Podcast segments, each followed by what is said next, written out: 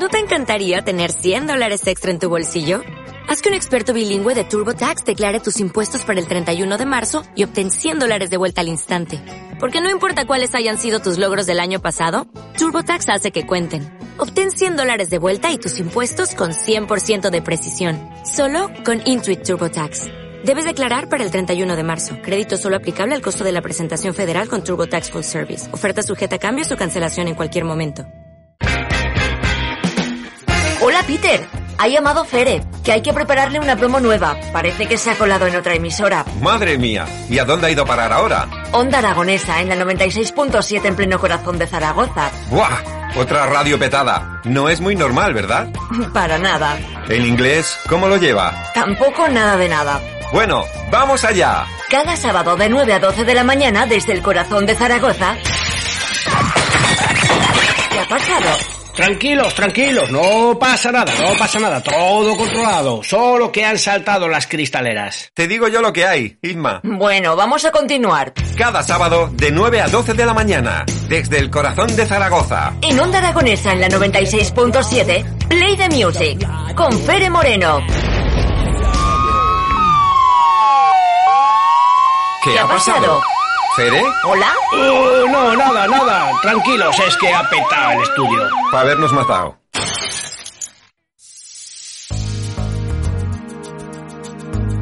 Bueno, pues ya lo saben, de 9 a 12 todos los sábados mi compañero Fere Moreno con un gran programa de radios y señores. Play the Music, un magazine divertido donde los haya. No se lo pierdan si tienen oportunidad. Conecten con Onda Aragonesa en el 96.7, que se lo van a pasar estupendamente con él y con todo su equipo. Eh, yo no presumo de ser mitómano. Siempre digo que no, que yo no, no, no soy de esas personas que, que tiendo a engrandecer ni a poner en pedestales a, a, personas, pero a veces les miento, porque hay casos que me tiran por tierra todo lo que digo.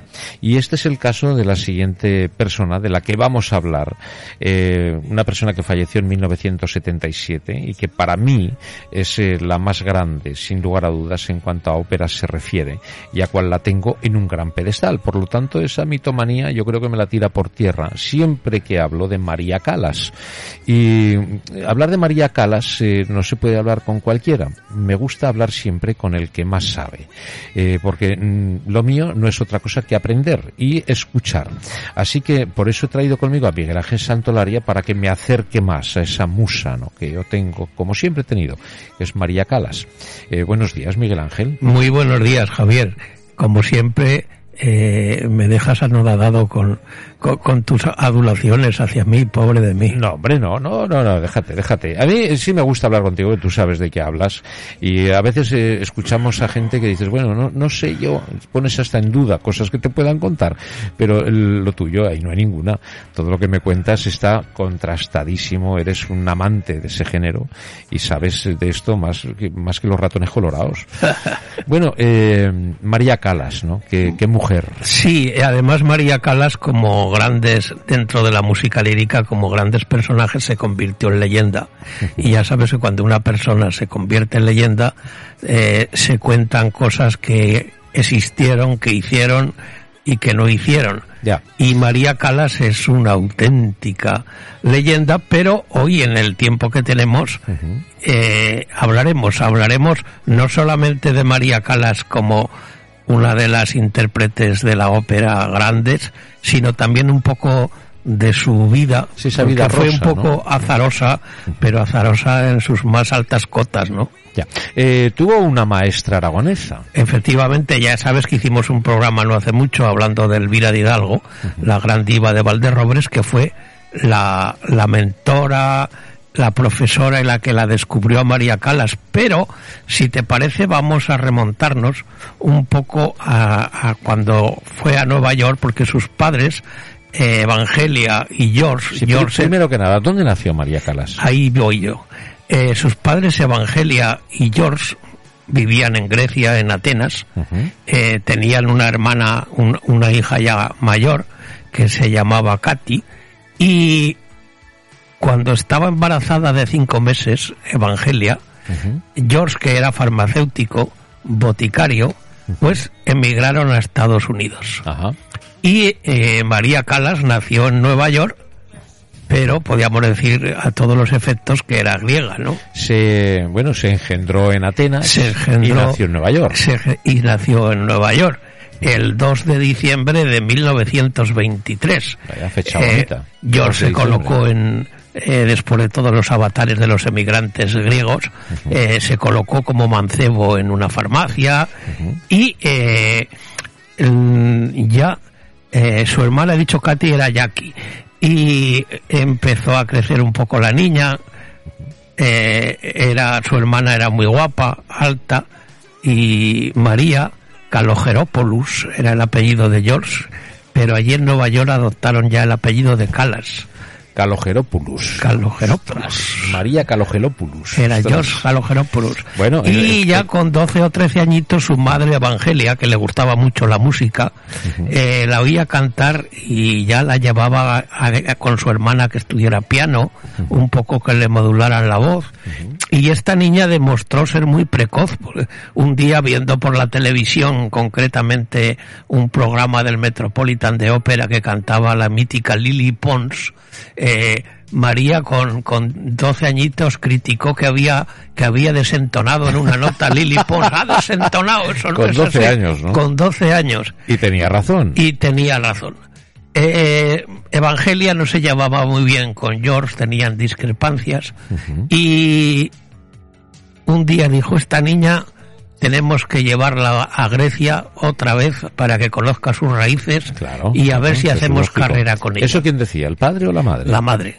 Y el padre decía que el no. padre que no, pero se quedó, el padre se quedó en Grecia Y la mamá se y, llevó a la niña. y, y con su hija, con su hija mayor, eh, se embarcaron en un barco de estos de emigrantes de nuevo Y para allá. y arribaron y llegaron a Atenas. Y en Atenas es cuando, con 13 añitos, que lo contamos el otro día, llevó al conservatorio de Atenas a la Sí. niña, que es donde estaba Elvira de Hidalgo, la mítica soprano, una de las más grandes del mundo, coloratura, estaba allí de profesora numeraria. Ajá. La escuchó, dijo, esta niña tiene un, era gordita, pequeña, con unas... Era gaf- gordita. Sí, con, una- luego, con la- unas la gafas... imagen es muy delgada, Sí, sí. ¿no? Hablaremos de eso, con unas gafas de concha. Eh, es- y su hermana, ¿no? Su hermana era alta. y feíta, era muy y muy feíta. fea. Y le vio tantas posibilidades que le educó la voz eh, con, con el mito de la célebre soprano del 19 española, hija de, de Juan García, el mítico tenor cristiano barbero, que era, tenía todos los registros, lo que dicen los italianos, soprano esfogato, que no existen. Y María Malibrán, Judita Pasta, también en el 19, tenían todos los registros, o sea que podían cantar desde coloratura, soprano lírica, soprano lírica, eh, dramática, eh, mecho y hasta de contralto ya, se tenía todo abierto. tenía todo y trabajó con trabajó con ella y hasta que tuvo pues la eh, 16 años ya la presentó a cantar alguna cosa por ahí pero eh, ya con una edad eh, llegó la Segunda Guerra Mundial. Y la Segunda Guerra Mundial pues le escogió a Evangelia a su hermana y a ella le escogió en, en Atenas tuvieron que soportar pues eh, los- la invasión los italianos O sea, toda la guerra. los alemanes Eh, por supuesto, eh, me hablas de que se fue la madre con las dos niñas, se quedó Sí. el padre solo. Eh, ahí, bueno, eso huele a separación, ¿no? Sí, sí, al final eh, no se llevaban muy bien y al cabo de los años hubo divorcio. Un divorcio. Sí, pero eso fue a- al cabo de muchos Bueno, años. ¿cuándo volvió a, a Nueva York? Pues yo te voy a explicar, cuando terminó la, la guerra mundial, eh, que ya se fueron los italianos y los alemanes, Elvira de Hidalgo le aconsejó que fuera a Italia. Porque Italia es la cuna de la ópera, Milán. Milán. Podríamos decir que allí es donde se labran las grandes carreras. Pero María ha tenido siempre, tuvo un carácter muy egocéntrico, no se dejaba aconsejar. Y ella, sola, y ya pues tendría unos 16 o 17 años, Sí. se volvió a embarcar y se fue a Nueva York. Y allí la estaba esperando su padre.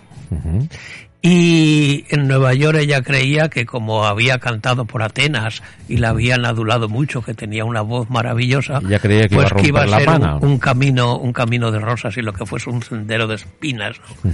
Y le fue muy difícil, muy difícil. Pero en una ocasión la escucharon cantar y fíjate tú, le ofrecieron con 18 años, con 17, cantar en el Metropolitan Opera House de Nueva York, en el, en el templo de la ópera en Estados Unidos, la famosa ópera de Puccini, Madame Butterfly. Ajá. Y ella dijo, Madame Butterfly ya sabes que es una geisa, eh, eh, y ella dijo que con su figura, porque comía demasiado, eh, estaba muy, muy rellena, y dijo que, fíjate tú, con su figura y su aspecto, ella no se veía esa geisa ese personaje. y rechazó, pásmate, rechazó cantar en el Metropolitan Opera House. Bueno, bueno. Eso que para cualquier Sí, cualquier persona, cual- cualquier vida aspirante sí, a cantante, eso hubiera sido pues el cenit, ¿no? Bueno, ¿y qué ocurrió con eso? Ese, ese no, esa Ese no, le, eh, le daría muchos síes. Le volvieron a cerrar teatros. no- Sí, pero le darían muchos síes por otro lado, ¿no? No, no, no, no. Ella no podía, no, no la admitían en ningún sitio y otra vez se volvió a Atenas. Ajá. Y otra vez para casa. Se volvió a Atenas y entonces sí hizo caso a los primitivos consejos de Elvira de Hidalgo Y fue para Italia. y se fue para Italia. ¿Ahí fue donde conoció a Onassis o todavía no? Uy, tienen que pasar muchas cosas. Sí, pues date prisa que no tenemos tiempo. Pues en Italia, en, Ese Ita- nos va, en, nos Ita- va. en Italia, Lo tenemos aquí, lo tenemos aquí. en Italia, en, en la, en Verona, en la arena de Verona, sí la contrataron Sí. y allí conoció a un personaje bajito, rechoncho, mucho mayor que ella, que era constructor y fabricante de ladrillos, un millonario que se llamaba Giovanni Battista Meneghini. Ajá. Y Giovanni Battista Bellanide se enamoró de ella profundamente, fue su manager y hasta se casó con ella. O sea, fue el primer marido de María el primer marido. Y este hombre es el que la lanzó en la arena de Verona un triunfo grandioso. Empezó a cantar por teatros y allí conoció a un director de orquesta famoso, que fue el que siempre la dirigió casi siempre, Tulio Serafín. Y este Tulio Serafín ya la llevó por grandes teatros, ella triunfó, luego conoció también a, a- al famoso director de cine y director artístico de teatro, Luchino Visconti. Ujú. Luquino, dicen que si tuvo también algún afer con Luquino. Decían, decían, decían. decían. Y Luquino Visconti eh, le preparó pues en los mejores teatros, aunque todavía no había cantado en la escala, le preparó grandes, grandes producciones teatrales, eh, sobre todo en una ópera de, de Bellini, de un compositor que murió con 34 años, pero grandioso, le preparó la famosa ópera que ella dicen que ha sido la mejor norma de la historia, Ajá. la famosa ópera de Bellini, Norma, que hacía una creación inolvidable de Casta Diva. Casta Diva es el área de Norma, porque además Luchino Visconti y Tulio Serafín, lo que trabajaron mucho, sobre todo Visconti, fue con ella eh, su aspecto, podríamos decir, artístico, teatral. Eh, solamente la expresión del rostro de María Calas ya era un espectáculo, independientemente de su voz grandiosa, ¿no? Eh, eh, a mí lo que... eh, a mí es una mujer que me gusta mucho, ya lo sabes, María Callas. Era una voz distinta eh, porque los, tenía unos graves muy Sí, pero profundos. lo que más me gustaba es la personalidad de esta mujer. Sí, sí, en esto del el Norma, el Castadiva, que es una sacerdotisa que se enamora de un oficial romano y inclusive casi tiene que matar a sus hijos. Y la, el- la actuación, independientemente del área, la actuación que hacía en esta norma fue, fue grandiosa. Luego también eh, interpretó el la Medea, que no era muy conocida, de Cherubini, y la interpretación también grande. Pero si te parece, porque como me has advertido Sí. que aquí en la radio... Están esperando ya mis compañeras para empezar.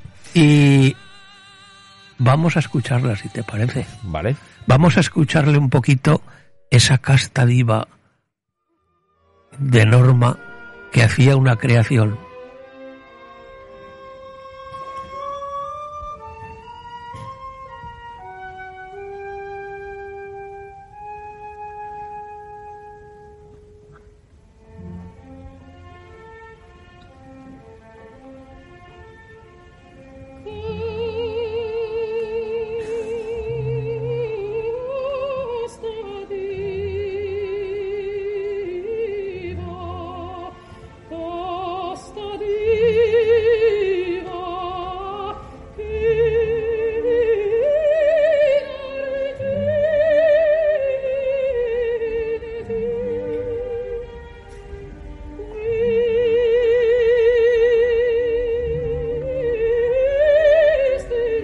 Sin duda era la, la elegancia. La elegancia, pero eh, independientemente de eso, pues había otros temas que eran en contra de ella, las suspensiones de sus conciertos, eh, sus problemas con los directores de orquesta, con los compañeros. Una Eh, mujer conflictiva. conflictiva totalmente. Eh, pero eh, Giovanni Battista Menellini lo, lo suplía muy bien. Ella estaba profundamente enamorada, aunque era bajito, como he dicho, rechoncho. Le preparaba grandes conciertos en todo el mundo. Por fin cantó en la escala eh, con Franco Cefirelli, otro gran director de orquesta. Y además, eh, cuando fue ya volvió a Estados Unidos, había una columnista eh, de periódicos famosísima, de prensa del corazón, de aquel entonces se llamaba Elsa Maswell, que estaba muy relacionada en todo el mundo, que fue el- el- la que la introdujo en lo que ahora aquí en España se decía la Jeb Sep.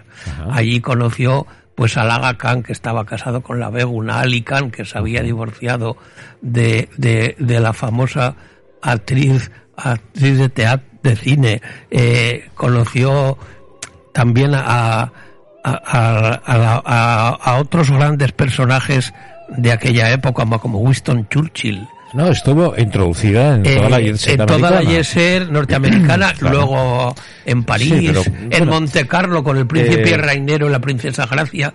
Eh, aparte de su vida como cantante de ópera, estaba el tema, el tema de, del, de, de su vida, podríamos decir, con los grandes personajes, y fue Eso lo vamos a dejar.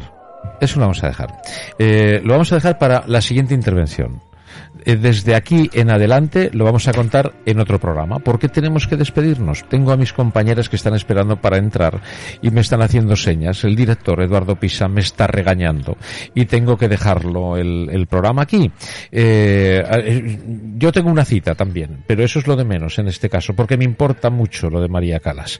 Sí, Eh, además el próximo día, ya que me pondremos alguna otra grabación de María Calas y ya la dejamos con, con sus grandes contratos por Menellini, sus actuaciones eh, y hablaremos la próxima vez pues ya un poco lo que has dicho tú cuando Eso conoció es. a Onassis, Toda- eh, todo el un final poco de su carrera, ¿no? y su decadencia las- Sí. lastimosa. Incluso su muerte, que quiero aclarar muchas cosas que tengo. Sí, dudas. hablaremos de todo esto. Es que hablar, eh, lo que hemos dicho antes, hablar de un personaje que se convierte en leyenda es, es muy difícil. Se podría hablar cantidad de cosas, aunque a mí lo que más me importa, por supuesto, es su voz grandiosa, ¿no? Bueno, bueno amigos, son las 12.51 minutos. Como les decía, tenemos que dejar el programa porque tenemos a mis compañeros a punto de entrar ya en el estudio y tenemos que marchar. Ya saben que los jueves nos vamos un poquito antes. Eh, queridos amigos, gracias a mi compañera Pilar Santolaria, que es la culpable de que esto salga a la perfección día tras día. Gracias también a ti, Fernández, por estar detrás de los mandos, eh, manejando esto a la perfección. Y a ustedes, queridos amigos, tengo que decirles que tengo una cita, tengo que marchar inexorablemente, pero prométanme que sean muy felices y que estén mañana conmigo de nuevo aquí a las 10 de la mañana, como todos los días, de lunes a viernes y hasta la una. Eh, Miguel Ángel Saltoraria, muchas gracias por acercarme a esto y dejamos esto en el aire. Vamos a continuar el próximo En día el con- éter, lo dejamos en el Eso éter. es. Y hablaremos el próximo día con María Calas. Y yo tengo que dejarlo aquí, si no, la productora me va a tirar de las orejas. Y sabes que tiene mal genio la productora, ¿no? Bueno, Eh, uy, no se moja, ¿eh? Queridos amigos, que sean felices. Hasta mañana.